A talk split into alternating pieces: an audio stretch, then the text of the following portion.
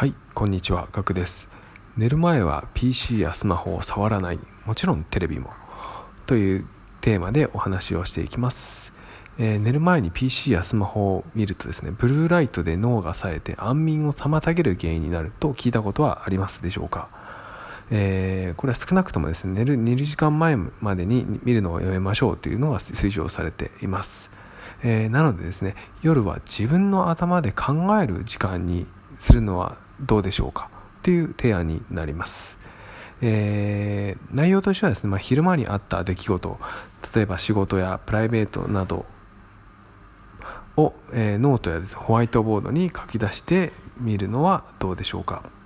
えー、私はですね、まあ、これをやることで不思議とですね意外な発見やあ漏れが見えてくることが多々ありましたので、えー、これ非常におすすめのやり方となっています。まあ、ぜひね、騙されたと思ってやってみてください。これやってみて効果があった方は絶対コメントをいただけると嬉しいです。今日は以上になります。ではでは。